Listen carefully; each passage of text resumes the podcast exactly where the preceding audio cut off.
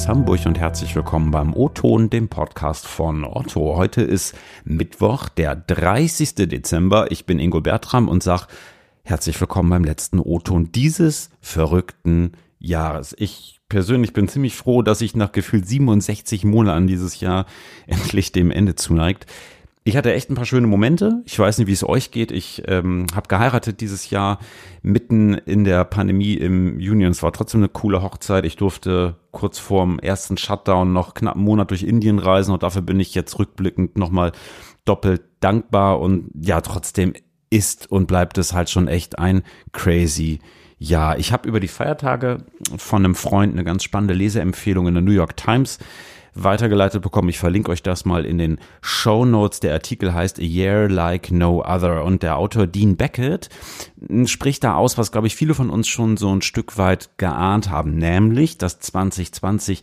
nicht nur ein ohne Frage historisches Jahr ist, sondern vermutlich auch eine Zeitenwende markieren dürfte und er vergleicht das in dem Artikel mit Jahren wie 1865, dem Ende des amerikanischen Bürgerkriegs, aber auch Jahren wie 1945 und 1968. Finde ich persönlich ganz spannend, ähm, denn dass dies Jahr besonders war, das steht wohl außer Frage. Und ja, auch hier bei Otto ist dieses Jahr extrem besonders gewesen. Nie zuvor haben tausende Menschen hier bei Otto monatelang von zu Hause gearbeitet. Nie zuvor hat ein Krisenstab hier so oft getagt und ja, auch nie zuvor haben so viele Menschen bei Otto bestellt. Ja, schon Anfang Dezember hat unsere Logistik rund 30 Prozent mehr Sendungen als im Dezember 2019 prognostiziert und da hatte der zweite Lockdown noch nicht mal begonnen. Ich bin mal gespannt, wenn die finalen Zahlen da sind, was das wirklich dann am Ende bedeutet hat. Ja, heute im 50. O-Ton übrigens äh, möchte ich mit euch dieses verrückte Jahr ein bisschen Revue passieren lassen und das gleich mit mehreren Gästen. Eine ganze Stunde lang blicken wir auf ein paar der vielen Themen, die uns hier bei Otto dieses Jahr beschäftigt haben. Ich spreche in den nächsten 60 Minuten unter anderem mit Marc Opel, dem Vorsitzenden des Bereichsvorstands, mit dem Team für gendergerechte Sprache. Auch das ein Riesenthema 2020 bei Otto mit unserem Nachhaltigkeitsteam und noch einigen Kolleginnen mehr. Und ja, den Auftakt aber macht jetzt unsere Expertin für Future Work. Irene Oxinoklu ist gleich zugeschaltet im O-Ton, denn wenn 2020 sich hierzulande eines wirklich teils radikal verändert hat, dann ist es das Arbeitsleben vieler Menschen mit Bürojobs. Hier bei Otto sind im März quasi über nach tausende Menschen von Campus auf Heimarbeit geswitcht und arbeiten bis heute teilweise schon seit vielen, vielen Monaten noch immer mobil. Darüber wollen wir heute mal sprechen. Irene, schön, dass du da bist. Hi Ingo, ich freue mich. Du als Expertin, wie hast du 2020 erlebt mit Blick auf New Work? Wow, mit Blick auf New Work ist es das Wort. Wow, weil wir in einer so krassen, rasanten Geschwindigkeit neue Arbeitsweisen erlernt haben. Ich glaube, was uns sonst ähm, viel mehr Jahre gebraucht hätte. Auf der einen Seite. Auf der anderen Seite erlebe ich aber auch ganz viele Missverständnisse zum Thema New Work. Jetzt wird beispielsweise das hundertprozentige Arbeiten von zu Hause aus als New Work oder mit New Work gleichgesetzt, wobei es nur eine Facette von New Work ist. Das sind so Themen, die mir auch parallel auffallen, die, die ich wichtig finde, dann eben auch für mit Blick auf 2021 stärker wieder zu forcieren. Mhm und diese Rahmenbedingungen, die wir jetzt haben, die im Zeichen der Pandemie stehen, eben nicht komplett mit New York zu verwechseln. Andererseits ist es großartig, welche Chancen wir jetzt haben, das Ganze positiv erlernt. Also das, was uns jetzt geholfen hat mit den neuen Arbeitsweisen, bestimmte Themen effizienter zu gestalten, aber auch vielleicht das Thema persönliche und berufliche Lebenssituation unter einen Hut zu bringen, das unbedingt in die Zukunft mitzunehmen, das hat mich mega gefreut, in 2020 auch beobachten zu dürfen, dass das jetzt für viele, viele Menschen erlebbar geworden ist. Mhm. Ähm, Otto ist schon Mitte März großteils auf Remote äh, gewechselt, auch damals unter, ähm, ja, angesichts der steigenden Infektionszahlen. Letztlich ist das mit einer kleinen Lockerung im Sommer eigentlich bis heute noch so, ne? Ja. Was macht das mit der Stimmung? Wie beobachtest du das? Der anfängliche Hype empfinde ich, geht jetzt etwas äh, runter. da mhm. vor allem das Thema der sozialen Kontakte, dass vor allem die sozialen Kontakte fehlen. Und das spüren mhm. wir.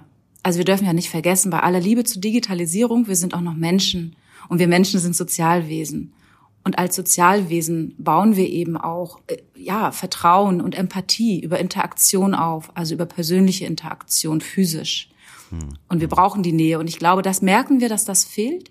Trotz aller Freude dessen, was ich ähm, eingangs sagte, dass ganz, ganz viele Dinge, die wir jetzt positiv gelernt haben, ähm, uns nach wie vor auch im Alltag, beruflichen Alltag, wie auch vielleicht persönlichen Alltag unterstützen. Mhm. Ähm, wir hatten dich ja unter anderem Ende August auch schon mal hier im O-Ton. Da wurde das erste Mal schon etwas äh, dezidierter auch über Hybridarbeit gesprochen. Ist das das, was uns 2021 auch erhalten bleiben wird oder geht's da wirklich so Remote Work weiter? Wie schätzt du das ein? Mm, ich bin ja dem Wort Hybrid ein wenig kritisch gestimmt, weil ich auch hier glaube, dass wir noch kein gemeinsames Verständnis dazu geschaffen haben.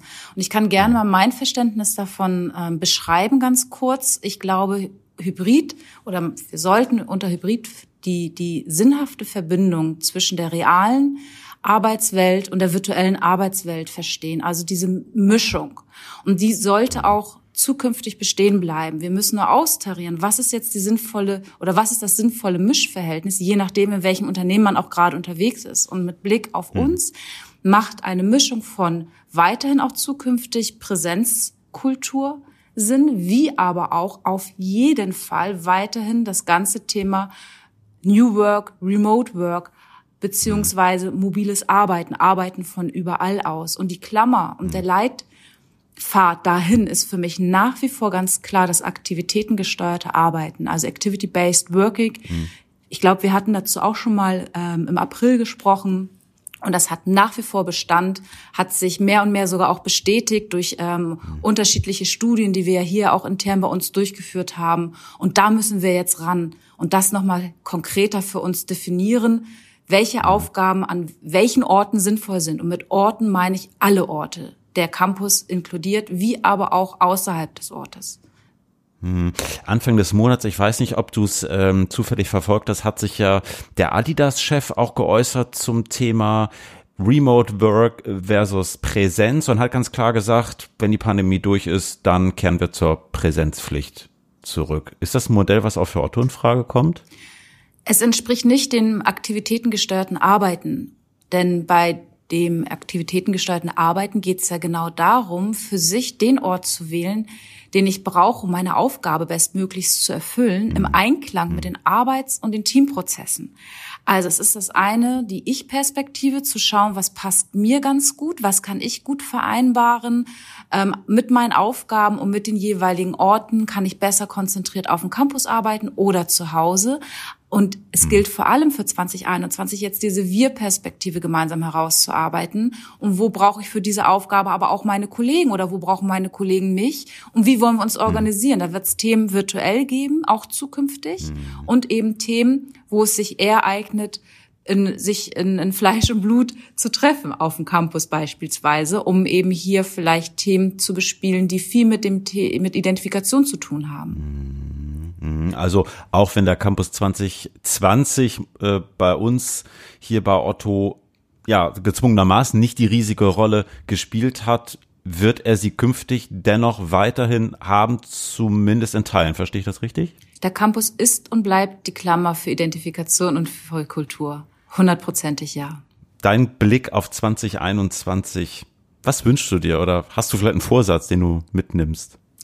Auf jeden Fall nochmal das positiv Gelernte tatsächlich jetzt aus diesen Arbeitsprozessen äh, mitzunehmen in das Jahr 2021. Nicht zurückzufallen in alte Strukturen und Gewohnheiten auf der einen Seite, auf der anderen Seite aber auch nicht zu versuchen, zwanghaft eins zu eins die Präsenzprozesse in Remote-Prozesse zu zwingen, sondern da mhm. eben wirklich eine, eine gute Mischung zu finden und für mich persönlich äh, gilt es aber auch vor allem, sich Gedanken zu machen zum Thema Entgrenzung. Also sprich, ähm, auch wirklich achtsam umzugehen mit sich selber, aber auch mit seinen Kollegen und Kolleginnen ähm, auszutarieren, Erreichbarkeitszeiten äh, beispielsweise. Gerade dann, wenn man jetzt viel immer noch von zu Hause arbeiten sollte im Rahmen der Pandemiebedingungen, ähm, wie man das auch gut unter einen Hut bekommt, dass es einem selbst gut geht und man mhm. aber auch gleichzeitig, wie gesagt, auch achtsam für sich und seine Kolleginnen unterwegs ist. Mhm. Ja, ja, gerade Stichwort Resilienz wird da sicherlich auch in 2021 ein Thema sein, was uns alle weiter begleiten wird. Wir halten fest, 2020 war vielleicht der Durchbruch für neue Arbeitsmodelle, zumindest in Bürojobs. 2021 dürfte aber vermutlich nicht minder spannend werden und ja, Irene, ich bin gespannt, was ihr noch ausbaldovert in eurem Team. Ich halte dich auf dem Laufenden. Klasse. Einen, einen guten Rutsch wünsche ich dir und äh, wenn es soweit ist, ein frohes neues Jahr. Tschüss, Irene. Das wünsche ich dir auch. Ciao, Ingo. Bis zum neuen Jahr. Ja, durch die Corona-Pandemie ist ähm, eine andere Bewegung, die 2019 extrem präsent gewesen ist, so ein bisschen aus dem Fokus der Berichterstattung äh, gerückt. Die Rede ist von Fridays for Future, auch wenn zentrale Themen wie Klimawandel, Nachhaltigkeit, Umweltschutz ja auch 2020 definitiv weiter an Bedeutung gewonnen haben. Ich bin mal gespannt, wie es da nächstes Jahr weitergeht. Ja, zu dem ganzen Bereich gehört auch die Reduzierung oder, naja, noch besser eigentlich Vermeidung von Müll. Bei Otto gab's äh, in diesem Jahr, wie ich finde, ein paar ganz spannende Tests mit alternativen Versandverpackungen. Und ähm, ja, wie die Tests gelaufen sind, was eigentlich die Kundinnen dazu sagen und ob jetzt im nächsten Jahr, in 2021, alle Verpackungen komplett umweltfreundlich und durchrecycelt sind, das verrät uns jetzt Carla Jaben aus unserem Nachhaltigkeitsteam. Hi Carla. Hallo Ingo, danke für die Einladung. Ja, schön, dass du da bist. Äh, sag mal, ähm, Verpackung im Onlinehandel. Das ist jetzt nicht wirklich so ein einfaches Thema, weil, naja, einerseits müssen Waren halt sicher und unversehrt ankommen, andererseits soll Müll vermieden werden. Ist so ein Spagat überhaupt zu schaffen? Ja, also du sagst es ja schon, das ist tatsächlich ein Spagat, den wir da machen müssen. Also wir sind ja auch verantwortlich für einen Großteil der Verpackungen, die in Umlauf geraten. Ähm, aber wir haben auch diesen Anspruch, äh, diesen Spagat einzugehen und äh, uns dieser Verantwortung anzunehmen. Und ähm, ja, wir schauen uns tatsächlich viele Alternativen an aus nachhaltigen Materialien und testen die. Und ähm, man muss auch sagen, dass wirklich in den letzten Jahren viel passiert ist und auf dem Markt sich sehr, sehr viele tolle Anbieter mit äh, Materialien tummeln, die sehr nachhaltig sind und auch zusätzlich unseren Anforderungen gerecht werden können, dass äh, die Ware auch sicher beim Kunden ankommt. Wir müssen da ja immer zweigleisig schauen. Mhm. Ja, stelle ich mir trotzdem nicht ganz einfach vor. Ich weiß nicht, merkt ihr da vielleicht auch, dass die Kundinnen da heute vielleicht so ein bisschen entspannter reagieren. Also so ein Beispiel, ich habe irgendwann im Sommer äh, einen neuen Staubsauger bestellt, man ist jetzt ja viel zu Hause gewesen und ähm, da war gar keine Umverpackung mehr drum. Klebte einfach nur das Adresslabel auf. Ich fand das ehrlich ziemlich cool. Ja, also wir merken das ja auch. Wir verschicken ja mittlerweile auch viele Produkte ohne Umverpackung, wo es geht natürlich äh, nur und äh, merken auch, dass die Kunden da viel flexibler vielleicht auch geworden mhm. sind, äh, sich mhm. da ja jetzt nicht mehr die schönste Verpackung drum sein muss, sondern ähm, es auch wirklich mhm. da eine nachhaltige Alternative sein darf und die dann vielleicht nicht mehr ganz so hübsch ist, aber trotzdem die Ware sicher ja. beim Kunden anbringt. Ja. ja, war ganz spannend. Ich habe so im ersten Moment auch gesagt, was ist das denn? Und dachte dann auch so, ach, eigentlich ein ja ganz cooler Move. Äh, Carla, sag mal, ähm, du sagst ja gerade schon, ihr hattet äh, in 2020 äh, mehrere alternative Verpackungsarten getestet. Ähm, darunter waren auch Mehrwegversandtaschen in Kooperation mit Repack. Magst du mal so einen kleinen Einblick geben? Wie ist der Test gelaufen? Was haben die Kundinnen gesagt? Gerne. Also ja, wie du sagst, Repack, das ist ja eine Mehrweg-Versandtüte, die wir da getestet haben. Und der Test, der lief sehr gut. Ähm, was vor allem hervorzuheben ist, dass wir eine sehr hohe Retourenquote hatten von circa 74 Prozent. Also. Retourenquote in dem Sinne, dass äh, Kundinnen die Tüte zurückgeschickt haben, ob sie etwas zu retournieren hatten oder auch nicht. Und das wollten wir ja testen, ob die Mehrwegtüte dann auch mhm. genutzt wird ohne Retoure. Ähm, genau, also man kann sagen, dass die Resonanz da sehr, sehr gut war. Mhm. Ihr habt da ja noch nicht mit dem Pfandsystem gearbeitet jetzt in dem Test, ne? Ähm, ist sowas denkbar für die Zukunft oder ist das eigentlich noch viel zu früh? Also genau, wir haben jetzt nicht mit einem Pfandsystem getestet, aber natürlich wäre das eine Variante, mit der wir dann später ähm, arbeiten könnten. Also man kennt mhm. ja das Thema Pfand schon, das ist irgendwie ein gelerntes Thema bei Flaschen. Ähm, also wäre das auf jeden Fall eine gute Alternative, um das dann auch ähm, auf Mehrweg auszuweiten. Ja. Mhm. Glaubt ihr denn, dass da eine Großzahl der Kundinnen wirklich auch bereit wäre, Pfand zu hinterlegen? Ist das vielleicht auch so ein Ding, weiß ich nicht, wenn es alle Händler machen würden, dann wird man es machen, wenn nicht, dann nicht? Also ich glaube, je mehr äh, Unternehmen auch daran teilnehmen und wir da irgendwie auch eine branchenübergreifende Lösung schaffen, desto besser, weil dann ist es ein mhm. gelerntes System. Ähm, genau, das wäre natürlich auch unser Ziel, das irgendwie groß, groß zu machen, dass dann möglichst viele Händler das auch nutzen, dieses Mehrwegsystem. Und ich glaube, dann mhm. ist der Pfand kein großes Thema mehr für den Kunden, das dann auch mhm. äh, zu machen mit oder zu akzeptieren, das Thema Pfand, ja.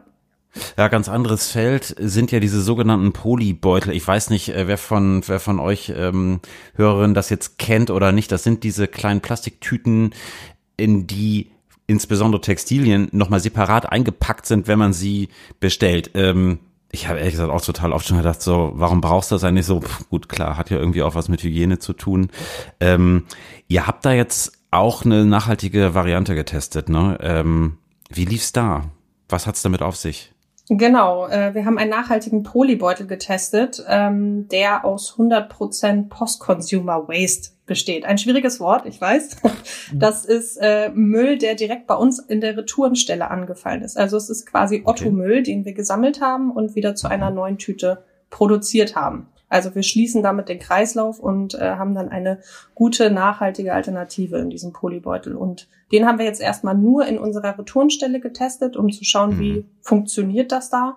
Und äh, der Test ist auch sehr gut gelaufen. Ähm, und wir brauchen diese Polybeutel tatsächlich, wie du gerade auch schon gesagt hast, um die Textilien zu schützen. Wir wollen natürlich nicht, dass die Textilien schmutzig, kaputt äh, und irgendwie unhygienisch beim Kunden ankommen, sondern äh, mhm. ja, da möchte man ja auch ein schönes, frisches, neues Kleidungsstück in der Hand halten.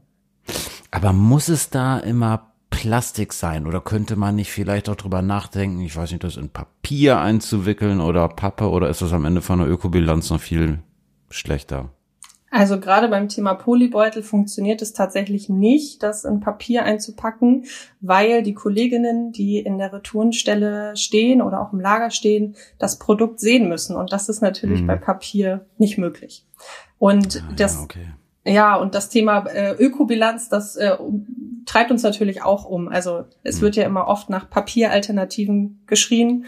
Ähm, dabei vielen immer noch im Kopf ist, das ist die nachhaltigste Alternative. Dem ist nicht immer so. Also wir haben tatsächlich bei Frischfaserpapier einen enormen Wasserverbrauch in der Produktion. Ähm, und hier muss man auch unterscheiden, setzt man bei den Plastikverpackungen recyceltes Plastik ein oder frisches Plastik. Und recyceltes Plastik ist ähm, genauso gut wie eine recycelte Papieralternative. Mhm. Ja, das ist ein ganz ähm, gutes Stichpunkt. Ihr habt im Sommer ja zusammen mit dem Hamburger Startup Wild Plastic auch einen Pilottest gestartet. Wir hatten hier im O-Ton am 8. Juli schon mal drüber berichtet. Wild Plastic produziert äh, Versandtaschen aus Plastik und zwar aber aus Plastik, was irgendwann mal irgendwo auf der Welt achtlos in die Natur geschmissen wurde. Das äh, wird dann wieder aufgesammelt von Initiativen und Kooperativen, die recyceln das und daraus entstehen dann neue Beutel. Also klingt jetzt erstmal ziemlich cool. Ähm, wie lief da denn der Test? Ja, der Test lief tatsächlich auch sehr gut. Also wie die anderen beiden Tests ähm, war es auch ein, ein großer Erfolg und unsere Kundinnen haben die Tüte angenommen und äh, auch sehr positiv bewertet in der Umfrage. Ähm, und was uns wichtig war, dass die Tüte auch auffällt. Also wir setzen ja derzeit schon eine Recycling-Tüte ein. Ähm, wollten aber herauskitzeln, ob dann auch dieses wilde Plastik auffällt. Und das ist uns mhm. tatsächlich gelungen und den Kundinnen ist aufgefallen, dass Wild Plastic hier wirklich eine, ja mal, eine andere Versandtasche ist. Genau. Drei Tests, drei Erfolge läuft bei euch, würde ich sagen. Genau, läuft. Und äh, gerade Wild Plastic ist ein äh, ganz tolles Thema, will ich auch nochmal betonen, dass das äh, toll ist, weil wir da die Möglichkeit haben, eine Recycling-Alternative einzusetzen und zusätzlich auch noch schaffen, die. Umwelt aufzuräumen. Das muss, dem muss man sich bewusst sein, dass da einfach ganz, ganz viel Plastik rumliegt, was nicht mehr genutzt wird und ähm, wir es daraus schaffen, eine neue Versandtüte herzustellen. Das ist mhm. ganz toll, finde ich, die dann auch noch äh, die Ware sicher zum Kunden bringt. Also alles erfüllt, was wir eigentlich haben wollen. Ja, spannend. Und trotzdem ist ja, glaube ich, gerade so auch diese Plastiktüte im Versand, ist ja insbesondere so bei, bei Kleidung, ja auch wieder sowas, wo sich wahrscheinlich viele denken so, boah, jetzt schicken die ja noch eine Plastiktüte, ne? Ja. Warum, warum macht man das? Also warum eigentlich noch Versandtaschen aus Plastik? Hat das denselben Grund, was du eben schon auch sagtest hier beim Thema Polybeutel, oder? Ähm, es hat den Grund, dass was ich ja eingangs schon sagte mit der Ökobilanz, dass recyceltes Plastik jetzt nicht immer schlechter ist als äh, recyceltes Papier. Ähm, und wir haben das Problem bei recyceltem Papier, was wir natürlich auch bei uns mal getestet haben, wollen wir das jetzt nutzen oder nicht, mhm. ähm, dass die Ware sich nicht gut und sicher äh, verpacken lässt. Wir verschicken ja nicht nur Textilien, sondern verschicken ja auch ganz, ganz viele andere spannende Dinge. Und wenn da eine Glühbirne drin liegt, die bohrt sich dann schnell mal durch eine Papiertüte und äh, kommt dann nicht ähm, heil oder sicher beim Kunden an. Und dafür ist natürlich Plastik wirklich das bessere Material, weil es robuster ist. Ähm, und genau, von der Ökobilanz her ist Wild Plastic oder generell recyceltes Plastik mhm. nicht schlechter. Aber hat mhm. natürlich einen schlechteren Ruf. Das wissen wir auch und äh, wollen ja, natürlich das auch nehmen und äh, da noch mehr aufklären. Genau. Ja, also ist vielleicht manchmal irgendwie das Image des Plastiks schlechter als das Plastik an sich. Finde ich immer ganz interessant. Ich äh, bin jetzt irgendwie auch nicht so der riesige Plastikfreund und versuche irgendwie nicht plastikfrei zu leben, aber schon Plastik reduziert. Und ja, äh, ja ich finde das mal ganz spannend. Also gibt halt irgendwie mal zwei Seiten. Genau. Und wir haben ja auch kein Frischplastik. Das ist ja wirklich schlecht. da muss man ja auch noch mit unterscheiden. Ne? Da bin ich ganz bei dir. Sag mal, 2021, jetzt äh, steht's fast vor der Tür. Wie geht's denn weiter für euch und nachhaltige Verpackung? Äh, da wird einiges passieren in 2021. Also so viel kann ich schon verraten. Wir planen mit äh, dem Startup Wild Plastic weiterzuarbeiten. Ähm, cool. Und ja, wir verfolgen tatsächlich Ach, auch die Themen Mehrweg und Polybag weiter. Da ähm, wird es auch nochmal Informationen zu geben, wie es damit weitergehen wird. Und ähm, generell schauen wir uns im nächsten Jahr an, an welchen Schnittstellen wir vielleicht nochmal ansetzen müssen, wo wir noch nachhaltigere Alternativen brauchen. Und ähm, generell ist das Thema Verpackung eins unserer Fokusthemen aus unserer Nachhaltigkeitsstrategie, weshalb wir da einfach nächstes Jahr und auch in den Folgejahren auf jeden Fall viel Gas geben werden. Ja, super, finde ich ja. gut. Dein Vorsatz fürs nächste Jahr? Plastikfrei leben? Ja, fände ich ganz gut, wenn ich das schaffen würde. Ich gebe mir schon Mühe, ja, aber es so ist nicht so leicht. Ähm, Genau, also ich, äh, mein Vorsatz oder mein Wunsch fürs nächste Jahr ist auf jeden Fall weiterhin äh, so viel Gas geben zu können bei dem Thema, ähm, weil ich finde, das ist wirklich ein sehr, sehr spannendes und tolles Thema, was man auch nach außen äh, hin gut tragen kann an unsere Kundinnen. Und persönlich wünsche ich mir einfach Gesundheit für mich und meine Liebsten und äh, ganz viel positive Energie fürs nächste Jahr. Klasse, Carla. Vielen Dank, rutscht gut rein morgen, alles Gute und äh, bis nächstes Jahr. Gleichfalls, Ingo, danke. Ja, Nachhaltigkeit, da denken viele durchaus zu Recht erstmal an ökologische Effekte, Reduzierung von Emissionen oder eben, wie wir es gerade gehört haben, auch Reduzierung von Verpackungsmüll. Hm, ich finde, Nachhaltigkeit kann man aber durchaus auch noch ein bisschen weiterziehen, denn letztlich, naja, gibt es natürlich viele Bereiche, wo eine nachhaltige Veränderung durchaus sinnstiftend sein kann. Und ein Projekt, das genauso eine nachhaltige Veränderung nach sich ziehen möchte, das ist, auch wenn es ein völlig anderer Beritt ist, bei Otto die Einführung einer genderneutralen Sprache. Ähm, da will ich noch mal ein bisschen einhaken. Im O-Ton jetzt zugeschaltet Linda Gondorf aus der Projektgruppe für gendergerechte Sprache bei Otto. Moin Linda, hi. Hi Ingo, schön, dass ich da sein darf. Na. Ja, Anfang Februar warst du schon mal hier im O-Ton genau. zusammen mit dem Christian Grünert. Habt ihr ein bisschen über eure Genderspracheninitiative gesprochen. Das haben wir damals noch live am Campus gemacht, äh, irgendwie gefühlt auch schon wie in einem ja, anderen Leben. Ähm, damals meintest du, Otto hatte da gerade angefangen, zum Beispiel in, in einer Unternehmenskommunikation zu gendern, also sprich in Pressemitteilungen, im Intranet und so weiter. Was hat sich seitdem bei Otto getan? Wie ist es da weitergegangen? Oh, ja, es hat sich schon sehr, sehr viel getan. Ähm, du sagtest es eben. Also vor allen Dingen da, dadurch, dass natürlich draußen einfach da eine ganz große ähm, Diskussion und auch Akzeptanz irgendwie jetzt gerade stattfindet äh, rund um dieses ganze Thema. Ähm, und wir bei Otto, wir haben schon auch einiges äh, nochmal ins Rollen gebracht. Ähm, wir haben eine komplette äh, Webseite fürs Intranet aufgesetzt mit ganz, ganz vielen Infos für alle KollegInnen, damit sie sich da einfach nochmal informieren können, Übungen machen können. Und das, was, äh, wo wir jetzt wirklich auch stolz drauf sind, ist, dass wir ja seit gut fünf Monaten äh, Gender Sessions anbieten. Äh, die machen wir mhm. online. Die finden zweimal die Woche statt. Ähm, es nehmen immer so ungefähr 25 äh, TeilnehmerInnen von Otto daran teil. Ja, und äh, da schlauen wir uns alle gegenseitig auf. Also da werden viele Fragen gestellt, wir machen Übungen zusammen.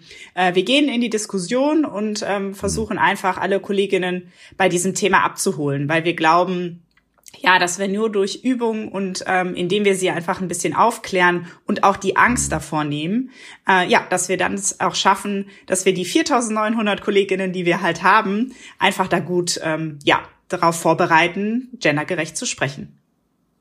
Eins fällt mir gerade auf im Vergleich zum Februar. Äh, damals hast du mich gesagt, ähm, gendergerechtes Sprechen ja. fällt ja noch total schwer und jetzt äh, genderst du hier, äh, was das Zeug hält.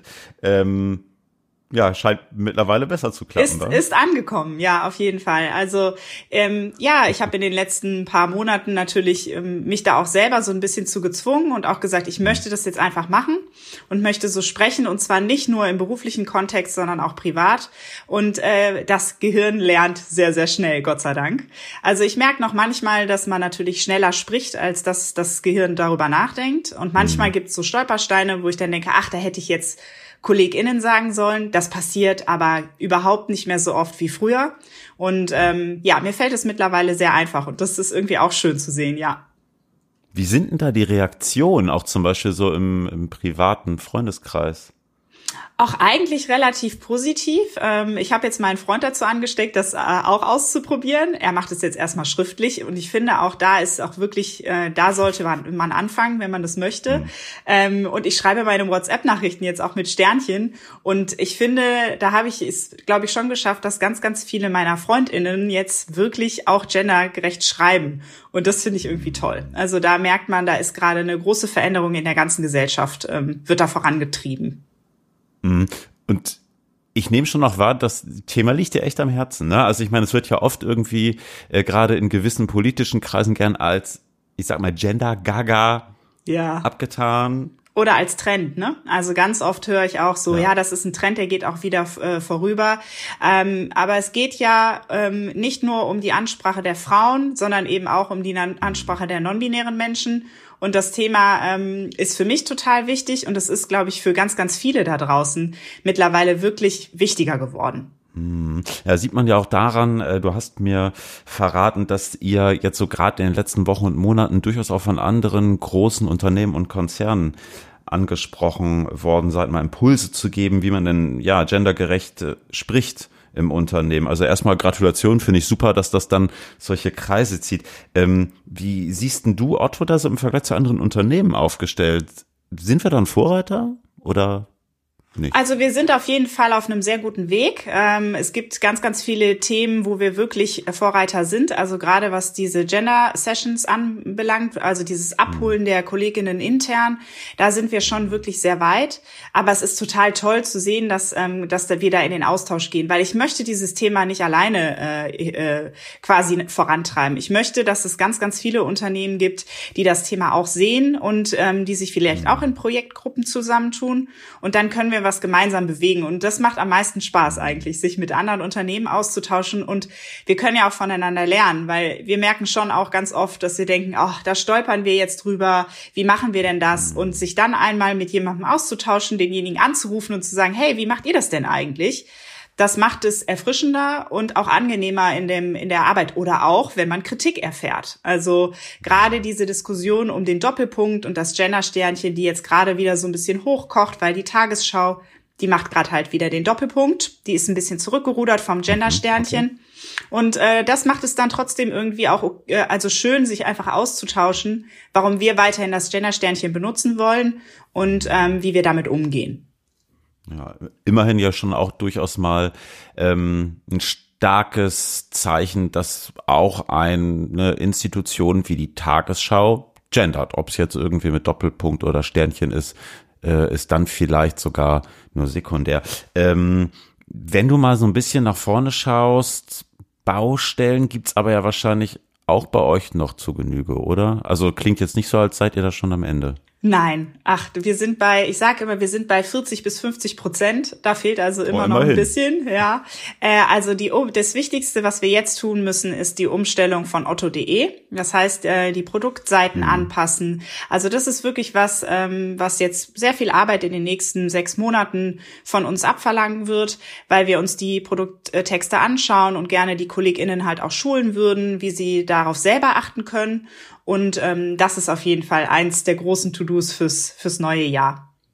am Ende ist ja ein Genderstern oder ein Doppelpunkt oder was auch immer. Also sprich, das Gendern der Sprache ja eigentlich nur ein kleiner Teil einer wirklich inklusiven Sprache. Also sprich einer Sprache, die wirklich diskriminierungsfrei ist und ganz ehrlich, ich glaube, viele diskriminierende Elemente kriegen wir als SprecherInnen gar nicht wirklich mit. Ja. Ne? Und ähm, ich habe mal so ein bisschen geschaut, auch da gab es ja so in den letzten Wochen und Monaten ähm, bei Otto verschiedene Bestrebungen, was man über das Sternchen hinaus machen kann. Kannst du da mal so einen kleinen Einblick geben? Ja, klar.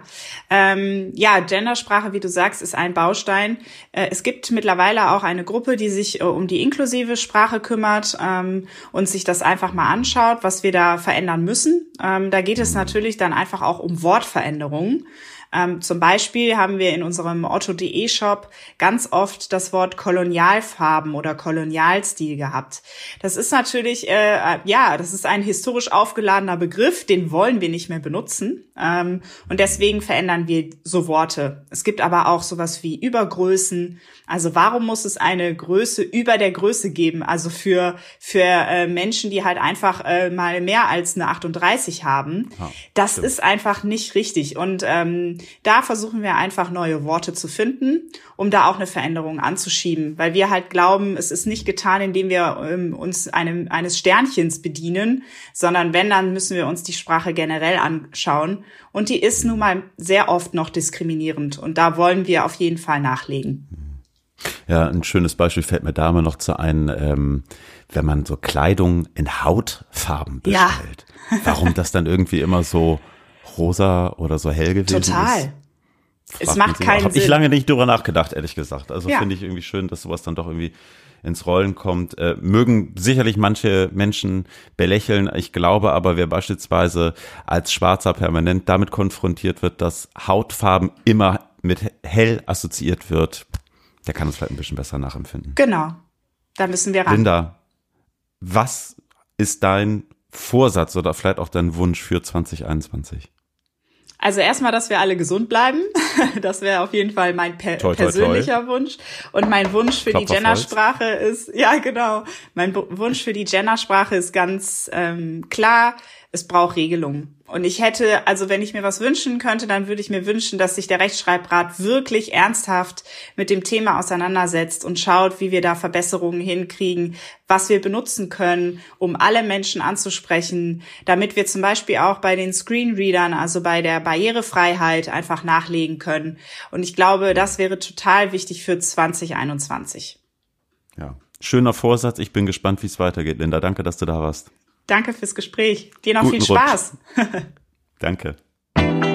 Ja, gendergerechte Sprache. Es mag immer noch, ja, manche Leute irritieren, findet vielleicht auch nicht äh, jeder gut, aber naja, ich finde der Ansatz mit einer inklusiven Sprache dafür zu sorgen, Vorurteile und Diskriminierung abzubauen, das ist schon ja eigentlich ziemlich stark. Und äh, das auch, wenn ich mir mal anschaue, was so der Blick ins Netz zeigt. Vorurteile, Rassismus, Diskriminierung. Ich weiß nicht, wie es euch geht, aber ich nehme wahr, dass das äh, auch im vergangenen Jahr weiter an Fahrt gewonnen hat. Ähm, auch wir bei Otto sind 2020 vielfach mit Hate Speech im Netz konfrontiert worden. Und da stellt sich immer wieder die Frage, auch als Unternehmen, wie eigentlich damit umgehen. Duck and Cover, lieber auf Angriff schalten. Fragen wir mal die Unternehmenskommunikation. Stellvertretend dafür zugeschaltet. Nele Ackermann jetzt. Moin, hallo. Hi, Ingo. Na, sag mal, ähm, Hate Speech bei euch, bei Otto, auf Twitter, auf Facebook, auf Instagram. Gibt es das mittlerweile täglich? Also ich würde äh, bei uns jetzt sagen, dass es das nicht äh, täglich der Fall ist, aber ich merke da auch sehr, dass ähm, es zugenommen hat. Mhm. Ähm, liegt aber vermutlich auch gerade in diesem Jahr an den äh, Themen, die wir gespielt haben, weil das ein oder andere Thema da auch eher polarisierend war. Was waren das so für Themen? Ähm, beispielsweise den ähm, TV-Spot mit dem homosexuellen Paar. Das ist das erste Mal, dass äh, Otto so einen TV-Spot äh, gespielt hat. Und da gab es dann äh, leider, muss man da auch sagen, äh, unterschiedliche Meinungen zu. Also sowohl ähm, positive Fürsprache haben wir bekommen, aber eben auch Hate Speech. Ich finde es ja immer noch ganz spannend, dass sowas irgendwie noch für so großen Diskussionsstoff sorgt. Ne? Ähm, wie war die Reaktion da im Netz? Ähm, ja, also einerseits äh, gab es viele Leute, die sich da negativ ähm, zu, also gegen ausgesprochen haben, was uns auch sehr erstaunt hat. Also man hat das ja in diesem Jahr auch bei vielen anderen Unternehmen auch gesehen. Ne? Also auch ähm, grundsätzlich äh, Pride-Themen ähm, werden da irgendwie beschimpft. Äh, bei uns war das leider nicht anders. Ähm, bei unserer Community konnte man aber ganz gut beobachten, dass sich das ein bisschen selbst reguliert hat, weil es eben auch viele ähm, Fürsprecher gibt. Und ich glaube auch, dass wir durch unsere Diversity-Kommunikation da ähm, auch schon ganz stark unterwegs sind. Ne? Also das kannst mhm.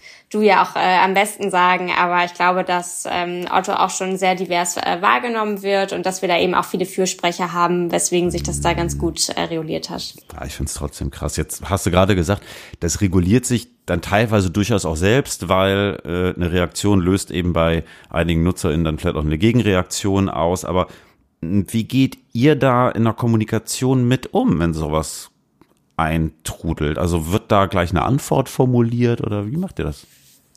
Also wir beobachten das natürlich erstmal ganz kritisch und schauen, ähm, was sind jetzt wirklich auch Leute, die da eine Frage stellen äh, und auch eine Antwort bekommen wollen, also die sich vielleicht auch wirklich für das Thema interessieren und was sind auch Leute, die wirklich einfach nur haten wollen, die einfach nur Ärger machen wollen, die ihrem Ärger Luft machen wollen, die ähm, diskriminierend, rassistisch sind. Mhm. Ähm, solchen Menschen möchten wir natürlich auch keinen Platz ge geben und äh, solchen Themen auch nicht und auch keine Plattform bieten. Mhm. Deswegen äh, gehen wir da nicht auf jeden Kommentar ein. Wir machen es meistens so, wenn es viele negative Kommentare gibt, dass wir dann mal ein übergeordnetes Statement äh, posten und ähm, genau dann aber die Diskussion nicht weiter anregen, weil häufig ist es auch so, dass ähm, solche Menschen auch darauf warten und extra provozieren wollen, um eben äh, eine Antwort von einem Unternehmen zu bekommen zu solchen Themen. Kommt dir das denn auch so vor, dass das Diskussionsklima rauer wird im Netz? Ähm, auf jeden Fall. Ähm, ich glaube schon, dass es rauer geworden ist. Ich nehme das auch sehr extrem auf Twitter wahr. Ähm, da sind ja auch hm. viele Menschen, die da sich hinter Pseudonymen verstecken, also die gar nicht ähm, erkenntlich machen, wer sie eigentlich sind, wie sie heißen, ähm, wo sie herkommen, wie alt sie sind, ob sie, äh, welch, welchem Geschlecht sie angehören. Und das finde ich äh, persönlich auch sehr schwierig, weil ähm, ja Menschen verbergen sich hinter irgendwelchen Masken äh, und äh, ja teilen dann der Hate Speech aus, obwohl ähm, ja sie nicht zu ihrer eigenen Meinung selber stehen. Und das finde ich einfach total schwierig. Sind das denn dann wirklich Menschen oder sind das irgendwie Bots oder auch Netzwerke oder kann man das überhaupt so genau sagen? Äh, das kann man leider gar nicht immer genau äh, sagen. Also das fällt uns bei Otto auch äh, immer total schwer, aber es gibt es natürlich auch mal. Also mal äh, hat man es dann mit Bots äh, zu tun, wo dann auch im Sekundentakt super viele negative Kommentare zu einem Thema kommen. Es gibt ähm, Vereinigungen, die sich zusammentun, die sich absprechen äh, zu Shitstorms. Also das ist alles schon vorgekommen, aber hundertprozentig kann man es meistens erst im Nachhinein sagen und gar nicht erst auf den ersten Blick leider. Mhm, und wenn du mal so auf die Themen guckst, woran sich dann ähm, ja solche Hasskommentare entzünden, sind das dann wirklich meist irgendwelche Themen, die irgendwie pro Vielfalt sind oder was sind da so, was sind so typische Themen? Mm, also ich sag mal so, es sind ja jetzt auch nicht alltägliche Themen. Also es ist ja nicht so, dass wir jetzt jeden Tag ähm, in Bezug auf Diversity-Diskussionen äh, via Social Media haben, sondern es fängt schon, finde ich, bei sehr kleinen äh, alltäglichen Sachen an. Also wir haben auch ein Team ähm, aus dem Kundenservice, was bei uns ähm, über Social Media die KundInnen betreut äh, und da eben auch ähm, ja Fragen beantwortet und das lese ich dann eben auch ähm, jeden Tag mit. Und da fängt es schon an, finde ich, wie rau da dieser Ton wird, wenn es äh, um eine Bestellung geht, die nicht äh, angekommen ist oder ein Paket, äh, was nicht geliefert wurde. Ähm, ja, irgendein Produkt, was ausverkauft ist und wie da mit den ähm, MitarbeiterInnen ges gesprochen und umgegangen wird im Netz. Also ich finde, wenn man sich nicht ähm, persönlich traut, auch sowas zu sagen, also das sollte man natürlich im gesprochenen Wort auch nicht machen, aber wenn man nicht in einer Hotline mit einer Person so sprechen würde, warum sollte man das dann unter, hinter einem Pseudonym machen, äh, über Twitter beispielsweise? Also das kann ich immer nicht nachvollziehen. Ja, ist halt einfacher, ne? Und man hat keine direkte Reaktion vielleicht. I ja. don't know. Du hast gesagt, vor allem auf Twitter nimmst du das wahr. Hm, was ich ganz interessant finde, gerade auch ehrlich gesagt so in Bezug auf Twitter. Ich nehme da durchaus auch so eine bei Zeiten hypersensible Political Correctness wahr. Also da wird irgendwie draufgeschlagen auf Personen, auf Unternehmen, also verbal draufgeschlagen, sobald halt auch nur ein kleinster Fehler passiert ist, der womöglich jetzt äh, nicht mal bewusst unterlaufen ist. Ich denke mir immer so, ey, okay, Fehler passieren und äh, fair enough, dass es dann auch thematisiert wird. Ich finde auch da die Art und Weise bei Zeiten echt ein bisschen krass. Ähm, wie schätzt du das an und wie nimmst du das wahr? Ich finde, das muss man immer ähm, vom Einzelfall abhängig machen. Also ich finde, es gibt häufig ähm, Feedback, äh, gerade äh, also aus den sozialen Netzwerken, was wir auf, schon aufgegriffen haben, um auch Sachen zu ändern, um, um auch zu merken, hm. hey, stimmt, da passt es, passt es jetzt gerade äh, wirklich nicht an der Stelle oder ähm, der Begriff, ähm, der ist veraltet, den sollte man vielleicht mal austauschen. Ne? Also auch für das Thema Kolonialstil ähm, ist vielleicht ein veralteter Begriff. Und das ist auch Feedback, was wir ähm, aus den sozialen Netzwerken bekommen haben und mhm. wir dann, dass wir, was wir auch mitnehmen und auch selbst uns mal kritisch hinterfragen und mhm. Das ist eben auch äh, nochmal ein guter Feedback-Kanal. Ich meine, dafür ist Social Media ja auch da. Ne? Ich meine, das ist mhm. ja auch der Rückkanal, der, ähm, der, ja, der den KundInnen ermöglicht, uns als Unternehmen auch mal Feedback zu geben. Und das finde ich total wichtig. Andererseits ähm, finde ich auch, dass man gerade bei äh, Wirtschaftsunternehmen äh, nicht alles zu sehr auf die Goldwaage legen muss. Also ich meine, ich finde es total wichtig, wenn Unternehmen auch darauf achten, ähm, natürlich nicht rassistisch zu sein und natürlich irgendwie auf Klar. Diversität zu achten. Das stellt äh, die Frage muss man sich nicht stellen. Und auch das Thema Nachhaltigkeit ist ähm, super wichtig. Aber irgendwie jedes kleine Wort und jede kleine Sache auf die Goldwaage zu legen und zu kritisieren, ähm, ja, finde ich, muss man im Einzelfall abwägen, ob das sinnvoll ist, sich dieses ähm, Feedback zu nehmen und kritisch zu hinterfragen oder ob es auch teilweise einfach nur Gemecker ist. Nele, dein Vorsatz oder auch Wunsch fürs neue Jahr? Außer Gesundheit. Das wollte ich gerade sagen, ehrlich gesagt. Also äh, auf jeden Fall Gesundheit. Äh, ich glaube, das wünscht äh, sich jeder momentan. Äh, Gesundheit für die Familie und äh, Freunde. Und genau, mein äh, Vorsatz ist vielleicht auch weniger Hate Speech im Netz. Ja, wäre schön. Ich drücke dir die Daumen. Äh, ich wünsche dir einen guten Rutsch trotz allem. Äh, ja, guten Start ins äh, neue Jahr. Bis bald, Nele. Super, danke dir, Ingo. Bis dann. Ciao.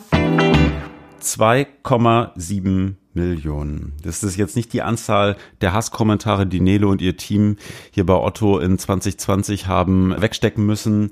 So viele Abonnentinnen hat Lena Gerke momentan auf Instagram. Wow. Und ja, ich weiß, es mag jetzt thematisch vielleicht ein bisschen harter Cut sein, aber genauso wie leider Hasskommentare 2020 zu Otto gehört haben, hat zum Glück auch Lena Gerke zu Otto gehört. Denn im September haben Lena Gerke und Otto eine Kooperation verkündet und eine eigene Möbelkollektion auf den Markt gebracht. Im November öffnete dann sogar noch ein leger Pop-up-Store in der Hamburger Innenstadt.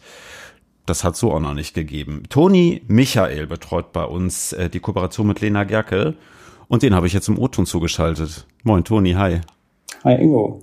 Erstmal schön, dass du da bist. Sag mal, die vielleicht brennendste Frage gleich vorab. Ein Pop-up-Shop in der Hamburger City mitten in der Corona-Pandemie. War das eine gute Idee? ja, klar war das eine gute Idee. ähm, ja, wir hätten uns natürlich äh, alle gewünscht, dass es äh, diese Pandemie nicht gäbe, äh, weil wir hatten im Laden halt wirklich echt, also es sollte ja nicht nur ein Store werden, es, es sollte eine Begegnungsstätte werden und wir hatten halt echt super viele mhm. coole Dinge vor. Wir wollten da Konzerte geben, wir wollten Partys feiern, äh, jegliche Art von Events, äh, Workshops, weiß ich nicht, wie Kranzbinden und ach, wir hatten so viel vor. Und äh, ja, letztendlich konnten wir das halt leider alles nicht so wirklich umsetzen. Ähm, aber es war natürlich das vorrangige Ziel, dass wir unsere Kollektion äh, im Home and Living Bereich mit Lena, äh, die ja generell nur online verfügbar ist sonst, dass wir die halt auch mhm. mal wirklich für die Kundin äh, anfassbar und erlebbar machen. Ja, mhm. Daran haben wir festgehalten. Wie, wie lange plant man so ein Store vorab? Das klingt ja schon stark danach, als geht das deutlich länger zurück. Genau, also wir haben das natürlich von, von langer Hand schon geplant. Also ich würde jetzt mal so grob schätzen, dass man von den ersten Gesprächen, bis es dann auch umgesetzt wurde, da ist schon ein Jahr vergangen. Wie ist denn der Store so angenommen worden von den Kundinnen in der Hamburger City? Genau, der Store wurde halt wirklich sehr gut angenommen. Äh, entsprechende Herausforderung war aber auch äh, unser, unser Hygienekonzept und unser Sicherheitskonzept. Mhm. Ähm, halt echt super gut durchdacht und ist auch echt äh, gut umgesetzt. Ähm, die Leute haben super viel gestöbert. Ähm, was uns natürlich sehr wichtig war, ist, ähm, dass, dass die Leute, die auch dort vor Ort waren, uns auch immer wieder gesagt haben, äh, wie schön sie das alles finden. Ähm, denn wir haben uns halt wirklich viel, viel Mühe gegeben, was so Design, Optik und Ausstattung des Ladens be äh, betrifft. Und ähm, wollten natürlich realisieren, dass die Leute möglichst viele Selfies dort machen. Äh, entsprechend haben wir total schöne Living-Inseln aufgebaut. Äh, jede Umkleidekabine ist äh, individuell gestaltet, also da sieht wirklich keiner aus wie die andere und äh, die bieten dann halt wirklich perfekte Selfie-Kulissen. Und ähm, so wird das Ganze natürlich auch in Social Media verlängert. Ähm, mhm. Ja, und ja, das Feedback der Kunden war wirklich super positiv und das spiegelt sich auch in den Besucherzahlen wieder. Mhm. Ähm, von daher sind wir wirklich durchaus zufrieden. Okay, und das trotz der ganzen äh, ja, Schwierigkeiten, die ja durchaus der stationäre Einzelhandel gerade jetzt auch im Jahresendgeschäft sicherlich gehabt hat. Perfekte Adresse auch mit dem Jungfernstieg, um da so eine Kollektion zu zeigen, finde ich echt smart. Ähm, magst du mal so einen kleinen Einblick geben? Kollektion, Home and Living, was habt ihr da genau gemacht mit Lena? Ähm, also wir haben im Store, den wir ja zusammen mit About You ähm, umgesetzt haben, haben wir halt einerseits Lenas Home and Living Kollektion gezeigt, sprich Möbel, Heimtextilien mhm. ähm, und alles, was wir sonst noch so haben. Ähm, dazu gehört halt die klassische Herbst-Winter-Kollektion und wir haben natürlich mit ihr auch eine Christmas-Kapsel gemacht, denn äh, sie ist ja wirklich riesengroßer Weihnachtsfan. Ah, ist das so? Ja, ja, ja total. Also okay. ähm, das kann man auch immer wieder auf ihren eigenen Kanälen verfolgen. Also ohne Weihnachten geht bei ihr gar nichts. Deswegen war ja das auch ein Herzensprojekt. Mhm. Ähm, genau, und entsprechend hatten wir auch Weihnachtskugeln, Kerzenleuchter ähm, und all solche schönen Sachen. Und ähm, die Kollegen von About You haben halt entsprechend ihre Herbst-Winter-Fashion-Kollektion gezeigt und halt auch die Festive äh, Collection mit viel Glitzer und Glamour. Stark. Ähm hat es gerade schon so ein bisschen rausgehört. Ähm, du arbeitest ja eng mit Lena zusammen. Ähm, also jetzt gar nicht mal nur, dass du weißt, dass die Weihnachten mag. Äh, wäre ich vielleicht ein bisschen mehr auf Insta, ähm, hätte ich das vielleicht auch gesehen. Ähm, wie ist das so mit, jetzt gar nicht mal nur Lena Gerke, auch allgemein mit Promis zusammenzuarbeiten und mit ihrem Management? Ich meine, das ist ja wahrscheinlich schon ein Job, für den ich auch gerade viele Fans beneiden, oder? Das vermag ich nicht zu beurteilen, aber Bestimmt. möglich, möglich ist es. Ähm, ich kann nur sagen, also es macht super viel Spaß. Also die Zusammenarbeit mit Lena und ihrem Team ist super. Äh, auch auf unserer Seite arbeiten hier ganz viele richtig gute Leute, äh, Leute in den unterschiedlichsten Bereichen an dem Projekt. Also das macht natürlich nicht nur ich allein. Also mm -hmm. Shout out hier auch nochmal an der Stelle. ähm, genau, aber die Arbeit mit Lena läuft halt wirklich super konstruktiv und auf Augenhöhe. Also wir nehmen uns da wirklich von Kollektion zu Kollektion echt viel Zeit für jedes einzelne Produkt. Ähm, sie steht da voll dahinter, hat Spaß dran und ähm, entsprechend hat, haben wir halt auch Spaß dran und ja, macht einfach echt Spaß, diese Marke, die es ja nun wirklich noch nicht lange gibt, äh, im Home and Living Bereich äh, aufzubauen und äh, in Fahrt zu bringen. Verliert man da so mit der Zeit auch ein bisschen vielleicht die anfängliche Nervosität oder die Scheu, so im Sinne von, oh Gott, die ist ja total prominent, ich darf jetzt keinen Fehler machen? Oder war das für dich eigentlich nie ein Thema? Warst du da immer cool mit?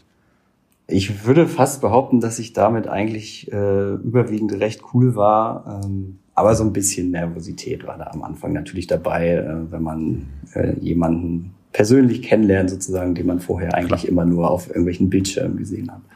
Ja. Ja, wir hatten September äh, Lena hier auch im O-Ton zu Gast. Äh, habe ich mir auch noch ein bisschen mehr darauf vorbereitet als sonst, bin ich ganz ehrlich. Aber ja, ich fand sie auch super nett. Also ähm, manchmal denkt man schon so, oh, ne, Stars und Sternchen haben ja einige durchaus auch ihre Eigenarten und das fand ich irgendwie echt nice. Also echt schön. Sag mal, ähm, wie geht's für euch 2021 weiter mit Lena? Geht's weiter? Auf jeden Fall geht's weiter. Also für uns ist das äh, echt ein, ein, cooles und auch wichtiges Projekt, wo auch ähm, wo wir auch alle Seiten irgendwie was von haben und ja, wir werden natürlich wieder neue Kollektionen droppen in 2021 und was wir uns sonst noch so überlegen, das werdet ihr dann schon sehen. Okay, man darf gespannt sein. ähm, Gibt es einen Vorsatz oder einen Wunsch fürs neue Jahr, mit oder ohne Lena? Also ich wünsche mir auf jeden Fall äh, im Anbetracht der Zeiten, die wir hier gerade so haben, dass wir einfach äh, einfach alle gesund bleiben und äh, die Welt im nächsten Jahr hoffentlich wieder ein bisschen äh, ein bisschen mehr an Normalität gewinnt. Das wäre mein Wunsch. Feierst du morgen denn Silvester? Ähm, ja, also so in ganz, ganz kleinen Kreise, ne, so, so wie das so erlaubt ist. Im Zweifel wahrscheinlich sogar im sehr kleinen Kreise. Ja. Alles Gute für dich für 2021. Äh, weiterhin viel Spaß mit Lena. Schöne Sachen, die Vielen ihr Dank. da macht. Und äh, ja, rutscht gut rein morgen. Du auch. Vielen Dank. Danke. Tschüss, Sonny. Ciao. Ja, 2020 war in vermutlich jeder Art ein besonderes Jahr. Und äh, das gilt selbstverständlich auch beim Blick auf den Handel. Wie hat das Geschäft 2020 bei Otto funktioniert? Was lief gut, was lief schlecht? Und ja, wie ist eigentlich für uns retrospektiv 2020 zu bewerten? Marc Opelt ist jetzt zugeschaltet im O-Ton. und darüber wollen wir heute mal quatschen. Moin, Marc. Hallo. Du bist ja nun schon ein paar Jahre länger bei Otto. Hand aufs Herz. Ähm, Hast du jemals so ein turbulentes Jahr erlebt wie 2020? Nein, auf gar keinen Fall. Also man, man meint ja immer, das aktuelle Jahr wäre das aufregendste Jahr. Und mhm. ähm, aber so wie das Jahr 2020 verlaufen ähm, ist, gab es tatsächlich äh, noch nie ein Jahr. Das äh, gebe ich sehr gerne zu. Ähm, der Onlinehandel wird ja derzeit vielfach als Krisengewinnler wahrgenommen und äh, beschworen und na, mit Blick auf die Geschäftsentwicklung scheint das vielfach auch nicht unberechtigt. Ähm, wie schätzt du das ein? Ja, also natürlich finde ich das Wort ähm, ähm, schrecklich und ich würde es auch so nicht unterschreiben. Ähm, ich glaube, dass wir ähm, Geschäftsmodell spezifische äh, Wettbewerbsvorteile tatsächlich in dieser Situation haben. Aber auf der anderen Seite ist es ja auch so, dass ähm, ähm, dieser ähm, Offline-Online-Shift, den gibt es ja schon lange. Und ich glaube, was mhm. jetzt brutal rauskommt, dass die, die sich sehr, sehr stark ähm, damit auseinandergesetzt haben und für ihr Geschäftsmodell die Voraussetzungen für einen sehr guten E-Commerce oder für einen Online-Handel geschaffen haben, die profitieren natürlich jetzt davon. Und natürlich, ähm, äh, wenn der Einzelhandel entweder gar nicht stattfindet oder stark reduziert stattfindet, dann ähm, äh, kriegt sozusagen dieser ähm, Offline, Online ähm, ähm, der kriegt noch mal so, ein, so einen richtigen Schub verpasst. Das ist äh, tatsächlich mhm. so. Hm. Ähm, jetzt hat man schon in der Weihnachtszeit gesehen, dass der Stationärhandel beispielsweise hier in Hamburg teilweise wirklich empfindliche Einbußen hat hinnehmen müssen. Wie schätzt du die Entwicklung vielleicht auch jetzt über die Pandemiesituation hinaus ein? Wird Onlinehandel da weiter wachsen oder wird es vielleicht mit Ende einer, einer äh, ja, Lockdown-Situation auch im Einzelhandel wieder mehr brummen? Ja, also das glaube ich auf jeden Fall, weil die Leute äh, sicherlich irgendwann auch wieder Lust haben, wenn es safe ist, ähm, äh, da draußen zu shoppen. Mhm. In Summe ist natürlich die ähm, Entwicklung für 2021 hervorzusehen oder vorauszusagen sehr, sehr schwierig. Also meine, meine mhm. große Hoffnung ist, dass wir mit der Einführung eines äh, Impfstoffes und dann sukzessive sozusagen einer Reduzierung der Risiken und so geht, gehen ja auch die Impfpläne ähm, vorwärts, auch das Gesamtrisiko deutlich reduzieren und dann sukzessive vielleicht Richtung Frühjahr und Sommer mehr wieder Richtung eines normalen Lebens ähm, äh, kommen. Und dann werden sich aber an manchen Stellen, in manchen Industrien auch erst die Gesamtauswirkungen ähm, dieser, dieser langen Krisenphase eben erst zeigen. Und das zu beurteilen, ob die Leute dann weniger konsumieren oder ob sie sich freuen, endlich mal wieder in Urlaub zu fahren und das Geld fließt dahin, das ist mhm. echt schwer, schwierig. Für uns jetzt kann man aber sagen, dass wir durch diesen starken Wachstumsschub sicherlich mit einer ganz anderen, ähm, höheren Kundenbasis ins nächste Jahr reingehen. Ne? Hm, ja, da war sicherlich auch das Weihnachtsgeschäft zuträglich. Ich erinnere mich an die Prognosemeldungen von, ich glaube, es war Anfang Dezember, rund ein Drittel mehr Sendungen erwartet. Also das ist schon ein ziemliches Fund. Ähm, abgesehen von der Geschäftsentwicklung ein ja, zweifelsfrei riesengroßes Thema. Wir haben es vorhin auch schon von Irene gehört, ist natürlich das Thema Arbeiten gewesen. Wahrscheinlich haben noch nie so viele Menschen mobil von zu Hause gearbeitet wie 2020. Otto ist da keine Ausnahme. Wie hast du das wahrgenommen 2020? Also vielleicht auch gerade so im Frühjahr, als es so das erste Mal wirklich radikal hieß, arbeitet jetzt bitte von zu Hause? Ja, also äh, bei, bei Otto haben wir ja schon zum Glück, muss man wirklich sagen, zum Glück vor ungefähr zwei Jahren ähm, die Möglichkeiten erst geschaffen mit Office 365, ähm, ein richtiges und auch leistungsfähiges ähm, Arbeiten von zu Hause oder überhaupt mobiles Arbeiten, die Rahmenbedingungen zu schaffen. Und das hat ja dann tatsächlich mit, den, mit dem zwangsläufigen Sprung in dieses kalte Wasser tatsächlich gut funktioniert. Und das mhm. hat, ähm, das hat äh, dem ganzen Thema natürlich ähm, einen Riesenschub ähm, verpasst. Und ich glaube, was wir jetzt nach dieser langen Zeit wirklich sehen, nach vielleicht auch einer gewissen Euphorie, oh, guck mal, wie toll das funktioniert, sehen wir, glaube ich, sehr, sehr klar mit jedem Tag, in dem wir in dieser Situation arbeiten, was wirklich gut funktioniert und wo auch ganz klar ähm, die Defizite ähm, ähm, einer solchen Arbeitssituation sind, nämlich in dem ganzen zwischenmenschlichen Bereich, in den ganzen engen Führungsthemen, Feedback, in Veränderungsthemen, in Sachen, die du wirklich im direkten ähm, Kontakt, wo du die gesamte Körpersprache auch wahrnehmen ähm, möchtest und musst. Ähm, da gibt es ganz klare Limitierungen. Und die, die sehen wir ja auch, die werden ja auch in unserem Projekt New Work auch klar adressiert und aufgegriffen. Hm, aber grundsätzlich kann man wahrscheinlich schon sagen, auch wie gesagt, wenn es bei Otto ja schon seit einigen Jahren ähm, New Work und auch mobil, ähm, Arbeit, mobile Arbeitsmöglichkeiten gibt, man kann glaube ich schon sagen, es hat funktioniert 2020, oder? Es hat, ähm, es hat hervorragend funktioniert. Es ist aber sicherlich in 100% Remote auch nicht optimal, aber ich glaube, wir werden mit einem hohen Prozentsatz auch nach ähm, äh, Corona weiterarbeiten, weil wir jetzt wirklich die Möglichkeiten identifiziert haben und ähm, ja, das wird auf jeden Fall dauerhaft ähm, die Arbeit, ähm, die Art und Weise, wie wir arbeiten, verändern. Das wird, da wird vieles Positives auch bleiben davon. Mhm. Ähm, trotzdem stellen sich natürlich auch draußen, wie wahrscheinlich aber auch hier intern im Laden viele Menschen die Frage, brauche ich eigentlich noch einen Campus? Also ich äh, habe gerade vorhin im Gespräch mit Irene kurz gesagt, der Adidas-Chef beispielsweise hat, hatte sich ja Anfang Dezember klar committed, Campus und Präsenzpflicht, sobald das wieder geht, auf jeden Fall. Andere sind da deutlich zurückhaltend, also gerade die großen Tech-Unternehmen. Wie schätzt du das für Otto ein? Ja, also ähm, ich sage, wir brauchen unbedingt einen ähm, Campus. Und es ist, glaube ich, auch ein Unterschied, was für ein Campus das ist. Wir haben jetzt schon einen sehr, sehr attraktiven äh, Campus und wir investieren da ja auch sehr, sehr viel. Und dann ist es vielleicht nicht mehr so der Zwangsort, wo man hinfahren muss zu arbeiten, sondern es ist mhm. ein sehr attraktiver Ort, wo wir auch zusammenkommen, wo wir die Sachen, die man auch remote überhaupt nicht erledigen kann, zusammen erledigen kann. Und mit der, mit dem hervorragenden Catering und unserer Elbe und den anderen äh, Möglichkeiten hier auch ähm, zum Mittag zu essen oder Snacks zu essen, haben wir natürlich, haben wir natürlich auch einen, einen besonders schönen Campus. Und der Campus mhm.